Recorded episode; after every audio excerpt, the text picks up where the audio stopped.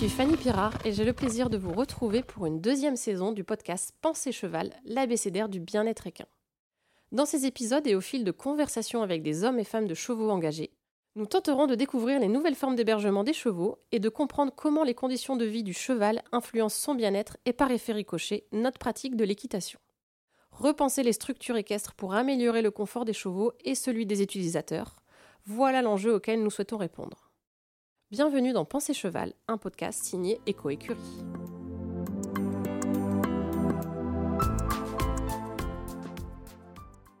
Bonjour, aujourd'hui on est avec Aurélie de Mévius euh, qui nous accueille à Beaufchin en Belgique dans la structure Aquila Farm. Bonjour Aurélie.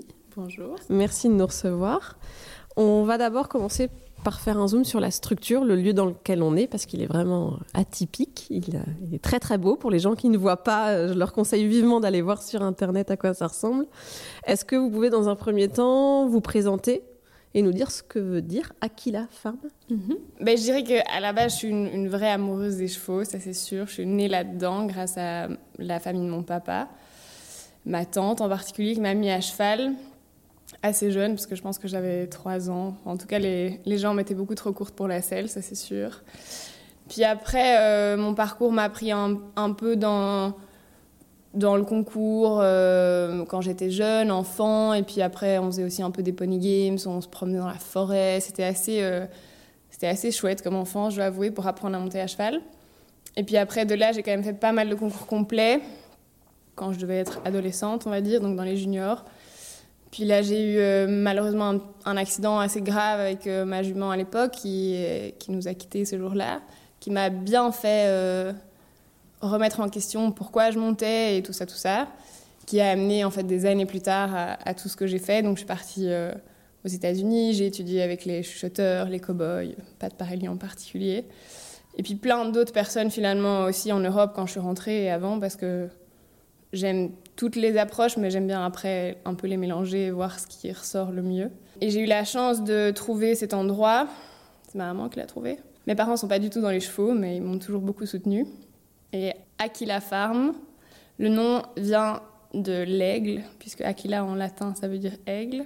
Et elle vient un peu d'une expression que j'avais entendue aux États-Unis qui, je vais le dire en anglais, que If you want to soar with eagles, stop hanging out with turkeys. Mais ça veut un peu dire que si on veut aller vraiment vers le haut ou avoir beaucoup d'ambition, il faut voler plus haut que la moyenne. Quoi. Donc c'est pas pour être euh, hautain ou snob du tout, mais c'est un peu se dire qu'on a la capacité d'avoir des ailes, donc on peut peut-être les utiliser. Et c'est un peu l'idée de l'endroit, que ce soit pour les chevaux ou pour les, les cavaliers, puisqu'ils viennent jamais seuls, les chevaux, c'est de pouvoir euh, un peu redonner des ailes aux gens, voir les choses d'une manière un peu différente, prendre de la distance, prendre de la hauteur. Et puis euh, pour ceux qui ont des ambitions sportives, ou compétitive, un peu comme moi, de, se dire aussi qu'on n'est pas toujours obligé de faire exactement comme ça a été fait. Donc que ce soit dans le lieu, la manière dont les chevaux vivent, mais aussi dans la manière dont on les entraîne. On essaye de simplement, euh, moi je pense toujours, est-ce que c'est sain? Est-ce que c'est logique? Est-ce que ça a l'air agréable Et est-ce qu'on peut faire mieux? Et si vous demandez aux gens qui travaillent pour moi, c'est un peu difficile de me suivre parce que je change beaucoup d'avis tout le temps et j'évolue. Donc, je pense que c'est chouette, mais après, parfois, c'est vrai que même moi, je me dis, mais t'es complètement folle. Tu, tu changer d'avis, c'est pas tellement, mais c'est vrai que j'ai tellement l'impression que je cherche tout le temps l'information partout que, ben oui, ça évolue, ça bouge, ça change. C'est pas la même chose que c'était quand je l'ai créé, quand je l'ai ouvert. Parfois, je me suis dit, merde, je me suis trompée, mais en fait, non, c'est juste la, vie qui passe comme ça. Et je commence à apprécier ça et en fait me dire c'est comme un, voyage où on surfe sur la vague et on, on a la capacité de, de jamais arrêter d'apprendre parce que les chevaux finalement c'est vraiment ça quoi.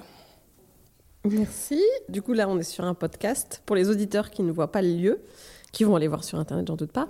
Est-ce que vous pouvez nous décrire les lieux en quelques mots? Comment est la structure? Comment ça a été fait?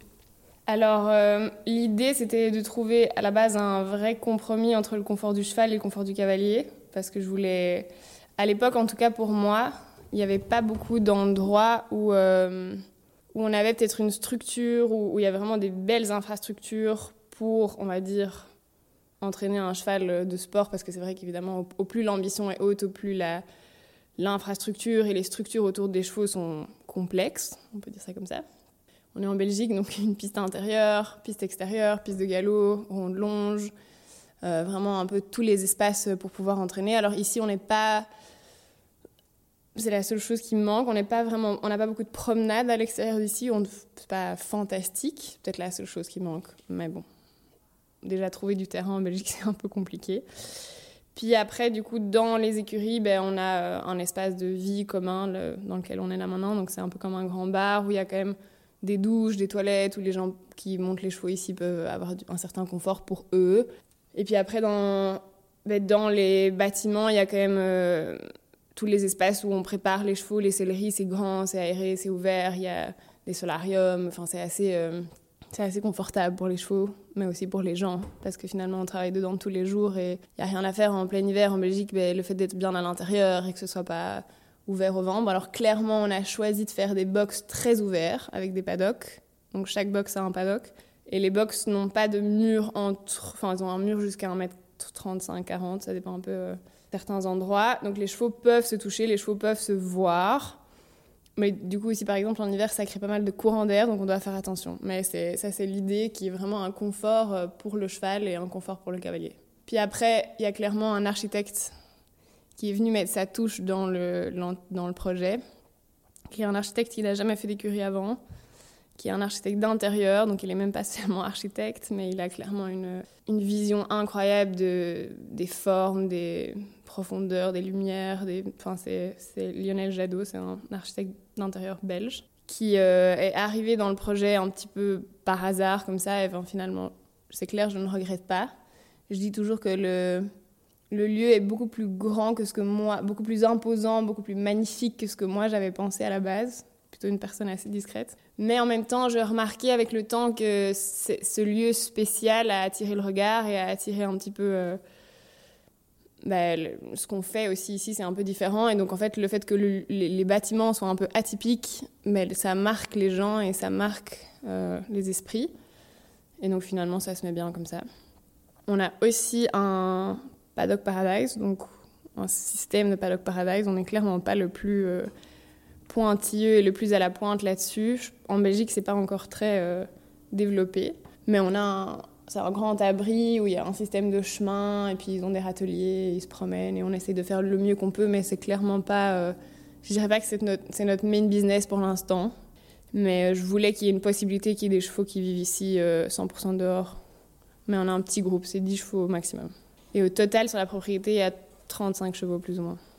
Au niveau de l'architecture, donc j'ai un peu plus. En fait, tous les bâtiments sont faits en bois avec un peu de métal, mais c'est vraiment beaucoup de bois, avec des toitures euh, ondulées, on peut appeler ça comme ça, et végétalisées. Ouais. Pourquoi ce choix de matériaux? Pourquoi avoir végétalisé les toits? Vous pouvez en dire un peu plus vraiment sur ce choix très atypique Parce que moi, à ma connaissance, c'est la seule écurie végétalisée que je connaisse. Il doit y en avoir peut-être des petites, mais autant végétalisée, c'est la seule que je connaisse. Donc pourquoi Est-ce qu'on vous l'a imposé dans le permis de construire? Est-ce que c'est vous qui avez fait ce choix? C'est nous qui avons fait le choix. C'est vrai en grande partie pour le permis, parce qu'avoir des permis, c'est pas super facile. Donc on a vraiment joué la carte d'intégrer les bâtiments dans le paysage. Bah, vous verrez aussi s'ils si, vont voir sur Internet, mais il y a beaucoup de... On a créé des buts à l'arrière parce qu'il y a beaucoup de vent, donc on a essayé d'un peu euh, enterrer, entre guillemets, les bâtiments des écuries qui sont plus basses que la piste, par exemple. Et alors, du coup, comme les toits étaient ondulés, bon, ça, c'est clairement l'architecte qui s'est dit un jour. Euh, je raconte toujours, moi, sur les plans, la première fois, j'étais là, non. Enfin, genre, c'est cinglé, on va pas faire ça. Euh. Et puis après, euh, on m'a convaincu, fais confiance, ça va aller, ça va aller. Et la première fois qu'on est venu ici, quand ils ont mis vraiment les poutres métalliques qui avaient, qui avaient été préformées ailleurs, donc ils sont venus les placer comme ça, et qu'on a vu la structure, je me suis dit, ok, ça va être dingue, c'est vraiment beau. Mais du coup, comme les toits sont plats, on a pensé pourquoi pas des, toits végétales. Et ça a fait une super bonne isolation aussi, naturelle. Donc euh, en hiver, bon, c'est sûr que comme on a des box paddock, c'est très ouvert. Donc je dirais pas qu'il fait chaud, mais en été, clairement, il fait super bon dans les box. Et les étés deviennent de plus en plus chauds, donc c'est pas plus mal. Et le look, euh, évidemment, c'est, enfin, ça s'intègre super bien dans la nature et c'est magnifique. Mais tout ça, c'était clairement pas mes idées. J'ai accepté, j'ai dit ok, je veux bien on essaye. Mais c'était pas euh, moi qui ai pensé à ça du tout. Mais bon, aujourd'hui, vous le regrettez pas Pas du tout. non, c'est principal. Je vais maintenant faire un zoom plutôt sur vous et votre activité. Quels sont les services et prestations que vous proposez aujourd'hui et à qui ça s'adresse? Alors, on a pas mal évolué avec ça dans le temps et je pense que ça changera encore parce que ça change un peu aussi avec, on va dire, mon, mon âge et ce que moi je veux dans ma vie parce que clairement euh, c'est une petite écurie donc on n'a pas, pas énormément de clients qui viennent ici monter leurs chevaux tous les jours. Ça s'adresse quand même, euh, je veux dire, à, à une certaine type de clientèle avec une gamme de prix qui va avec. Et donc, du coup, on attire souvent euh, des amateurs qui font un peu de sport, qui ont un, deux ou trois chevaux, mais donc qui sont amateurs, mais quand même assez professionnels, dans le sens que certains ont déjà ont, leur groom, ils, ont, ils, ont, ils font ça euh, pour le fun, mais en même temps, c'est quand même assez sérieux, quoi. Et alors, nos deux business principaux, même si un est un petit peu en pause à l'heure où on parle maintenant, c'est moi, je prends des chevaux au travail. Donc souvent, c'est quand même un tout petit peu tourné vers un problème de comportement ou des soucis, des manques de performance, des baisses de performance.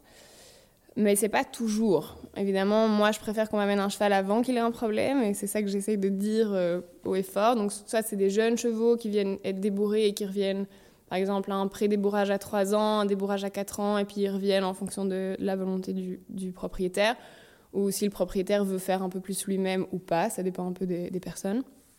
Ou alors c'est des chevaux problématiques, mais les chevaux problématiques, euh, j'en prends pas beaucoup. Et je choisis les cas parce que j'ai vraiment envie de pouvoir faire les choses bien et jusqu'au bout. Donc moi, quand on...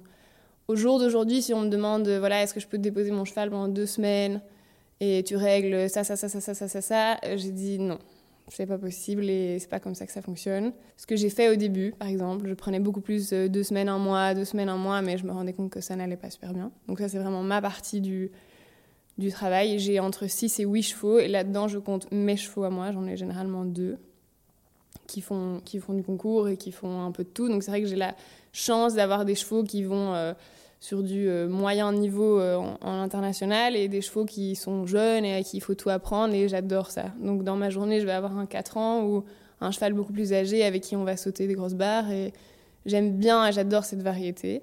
Et alors la dernière chose qu'on fait ici, qu'on ne fait pas pour l'instant, mais qu'on veut reprendre dans le futur, c'est un centre de revalidation, de remise en forme.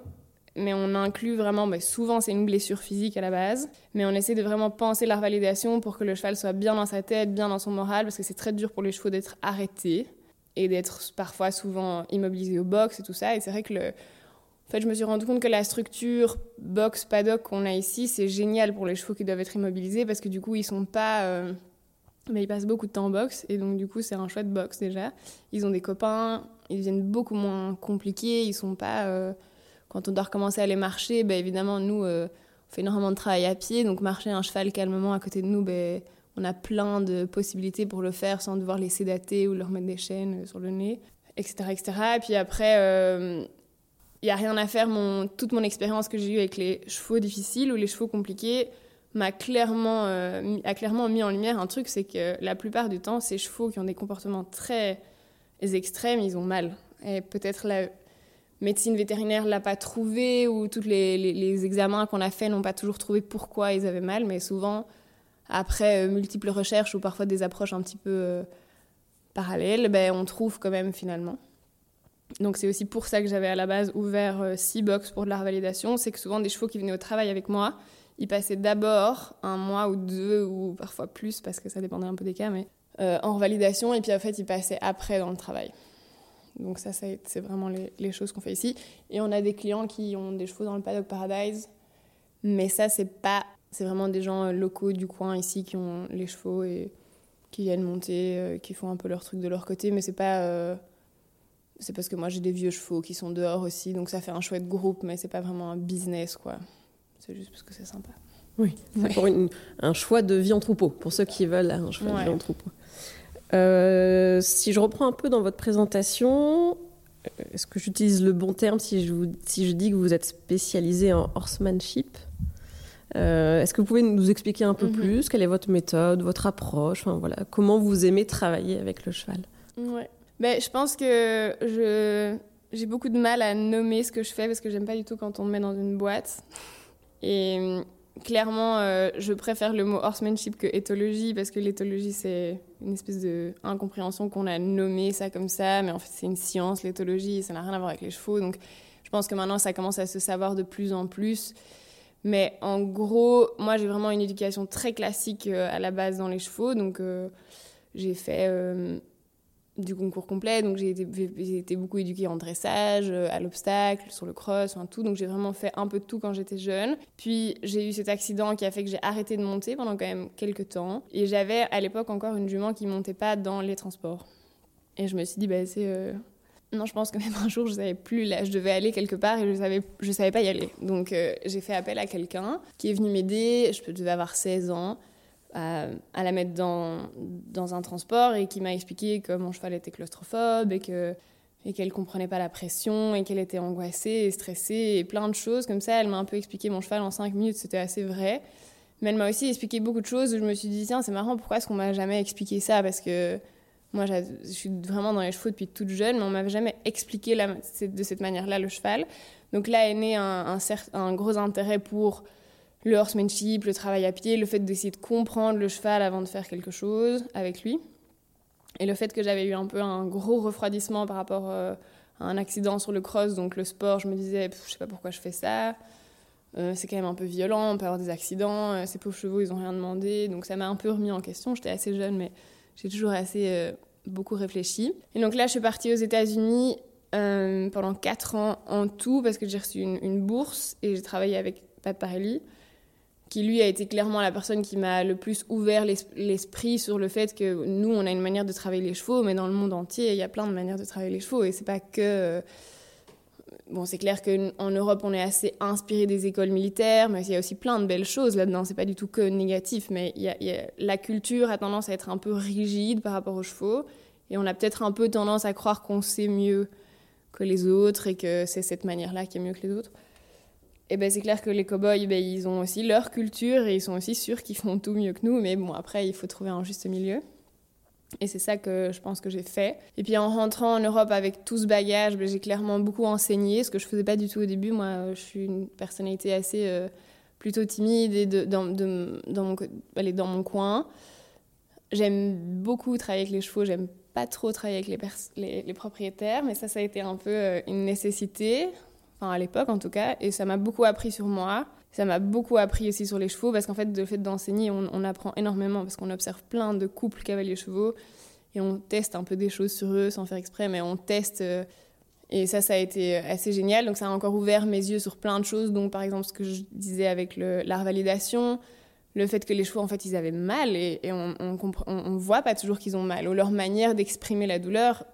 On a parfois dit... Euh, bah, souvent, par exemple, c'est les juments, on va dire, elle a un sale caractère. Et je en fait, je crois vraiment qu'elle a mal à son postérieur et que peut-être elle a même mal au dos. Et, donc, moi, j'avais des techniques qui sont super efficaces. J'ai même réussi à monter des chevaux qui étaient immontables.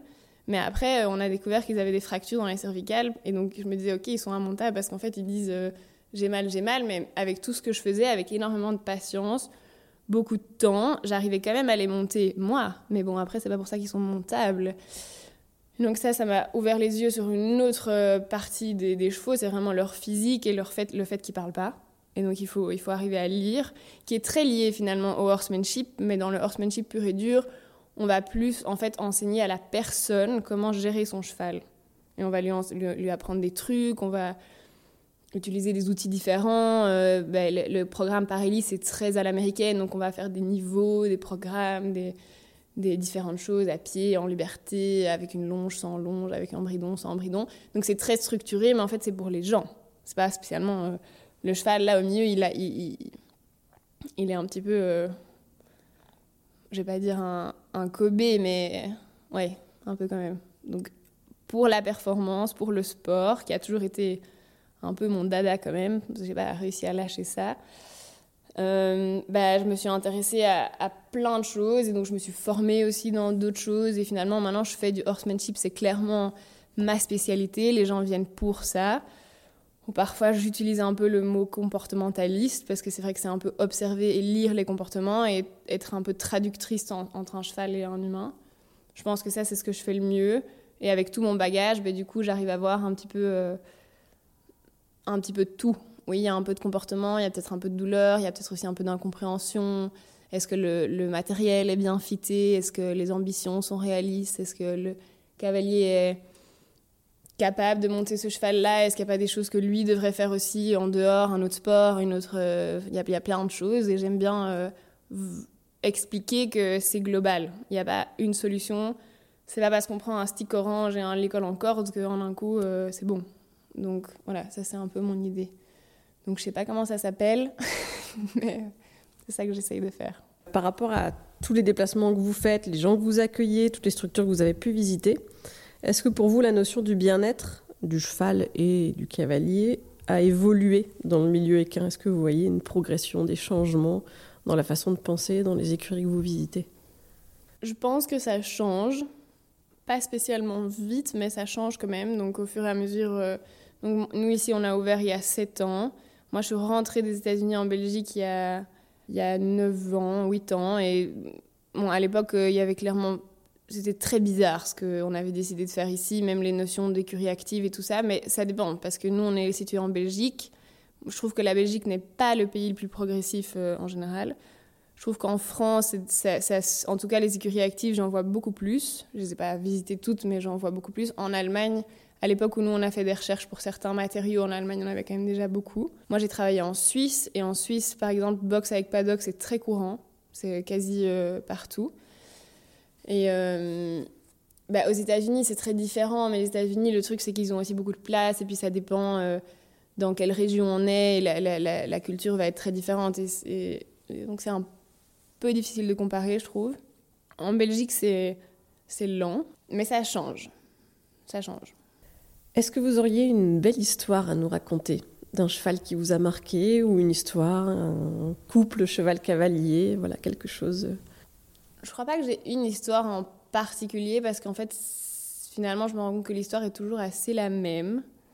Mais c'est de se rendre compte que dans chaque cheval et chaque, couple cavalier-cheval que, que j'ai aidé, il y a toujours un peu cette notion qu'en fait rien n'arrive par hasard et ce cheval il, il, vient aussi un peu faire bouger son, sa personne et son humain et qu'en fait il y a plein de choses qu'on peut faire et c'est sûr qu'il y a des choses concrètes qui doivent être faites euh, dans, dans le l'ajustement euh, des lieux de vie, de la nutrition, de la manière dont on, dont on monte les chevaux. Mais en fait, je me rends compte que c'est une remise en question qui est très miroir de peut-être une remise en question pour la personne aussi. Et ça, c'est clairement le, on va dire, le twist qui est difficile pour moi parce que quand je le vois, j'ai envie de dire aux gens, allez, allez-y, franchement, ça va être mieux, je vous promets, mais, mais c'est difficile. Je vois que ça reste difficile de changer, mais quand il y a les gens qui, après des, parfois des mois, parfois des années, ou des couples que j'ai la, chance de suivre pendant longtemps, de voir les relations qui changent et les gens qui, qui acceptent et qui sont heureux de choses qui ne les rendaient pas heureux avant et qui sont beaucoup plus tournés en fait finalement vers la, entre la relation et pas tellement ce qu'ils font avec les chevaux, ce qu'ils gagnent avec les chevaux, mais d'être avec leur cheval et ils font des choses avec leurs chevaux, mais c'est pas, euh, c'est plus le plus important. Et ça c'est vraiment un truc qui, qui est chouette. Rien que ce matin, euh, on monte ici, enfin, on, fait plein de choses, il y a plein de personnes, et, je voyais une, une, une, de mes élèves qui était dans le rond de longe avec sa petite jument en liberté, et c'était pas son... Elle, elle, elle aime pas trop travailler à pied parce que elle, elle dit elle est moins bonne à pied qu'à cheval, donc, euh, mais de voir que les gens osent finalement faire des choses, et de se dire que ça doit pas toujours être parfait, et que ça, c'est vraiment quelque chose. Il y en avait une autre qui montait son cheval magnifiquement bien euh, en dressage. Et moi, je faisais un exercice à la longe avec un autre cheval. Et de voir cette variété, de se dire qu'en fait, on travaille tous vers de la performance. Et tous ces chevaux sont assez euh, heureux. C'est vrai que quand on a des, stagiaires ou des gens qui viennent ici, ils nous disent Mais les chevaux sont tellement bien, ils sont tellement calmes, ils sont tellement souriants. Dis toujours avec leurs oreilles. mais Et c'est vrai, je vais plus beaucoup ailleurs avant, je voyageais quand même beaucoup plus. Maintenant, j'ai moins le temps, mais c'est vrai que quand je vais ailleurs, pour moi, ce qui me frappe le plus, c'est les yeux des chevaux qui sont pas là, quoi. Et ça, c'est ça, c'est dur. Donc de voir ici des, des, belles histoires comme ça et de voir qu'en fait, euh, c'est ça qui est beau à la fin. C'est pas juste euh, juste le but, quoi. C'est vraiment tout le chemin pour y arriver. Et c'est pas toujours facile. Et de voir des gens qui osent le faire, c'est chouette. Pour terminer, Qu'est-ce qu'on peut vous souhaiter? Quels sont vos projets? Quelle est la suite à tout ça? Bah, je pense que ce qu'on peut souhaiter, c'est clairement que le, le projet Aquila Farm, ça a pris beaucoup de mon énergie au début. Donc aujourd'hui, j'essaie de penser qu'il commence à voler un peu de, de ses propres ailes. On a d'autres projets un peu parallèles. On fait de la location, des événements. Peut-être, on se disait pourquoi pas, si c'est un très bel endroit, donc de faire par exemple des, des brunchs euh, au printemps, la belle, la belle saison, mais vraiment d'ouvrir en fait les portes de cet endroit à plus que juste les gens qui montent à cheval, aussi juste parce que c'est un bel endroit et c'est un, endroit qui met la, la, relation entre la nature et l'humain euh, assez bien en avant. Et donc ça, c'est assez nouveau en 2023, donc j'espère que ça décollera. Et après, pour moi, euh, ben justement, que le projet vole un peu plus de ses propres ailes et que je ne sois pas euh, la seule personne derrière qui tire le truc, parce que ça, c'est sur le long terme, je pense que ce serait pas sain. Et si moi-même je ne respecte pas mes propres principes, euh, ça va pas aller. Et euh, avec les chevaux, ben, j'aime beaucoup la compétition pour moi, pour mes chevaux. Pas spécialement envie d'aller aux Jeux Olympiques, mais j'aimerais euh, pouvoir rencontrer dans, dans ma carrière ou avoir la chance de monter des bons chevaux sur des très belles épreuves, parce que j'adore sentir la puissance qu'ils ont et la capacité qu'ils ont de nous la donner pour un instant. Donc c'est vrai que mon rêve, ce soit qu'on me confie des chevaux sur le long terme et pas juste pour les, les réparer et les rendre. Ça, c'est... Ce serait mon rêve. On vous le souhaite. Merci. On peut vous retrouver Facebook, Instagram, YouTube Instagram, je dirais qu'on est le plus actif, Facebook, ouais. Oui. Voilà, j'incite vraiment les gens à aller voir. Il faut le voir pour le croire, comme on dit, et se rendre compte de tout ce que vous venez de raconter. Oui, et tout le monde, est, on n'a pas énormément d'événements. C'est vrai que depuis le Covid, euh, avant, on faisait beaucoup plus de stages et d'événements. Ça nous a un peu calmé, parce que c'est vrai qu'en Belgique, on était un peu dans des in-out, in-out. Donc à un moment, j'ai dit, bon, on arrête, parce que moi, organiser pour que ce soit vide, ça me déprime. Mais on fait des événements et donc tout le monde est vraiment bienvenu. On ouvre toujours aux auditeurs, donc on peut toujours venir voir si on vient pas participer avec un cheval. Et, et ça, ça amène, ben, c'est une, une, bonne raison de venir voir l'endroit. Et je pense que c'est toujours à chaque fois des, des, personnes assez intéressantes, des sujets intéressants. Tout le monde est toujours hyper, euh, hyper positif quand il part d'ici. Euh, on vient d'avoir un stage maintenant et c'est vrai que c'est super chouette. Merci avec pour plaisir. votre accueil et votre temps. Pour en savoir plus sur EcoÉcurie, concepteur d'écuries actives et sol équestre, suivez-nous sur les réseaux sociaux et découvrez nos solutions innovantes pour repenser vos structures.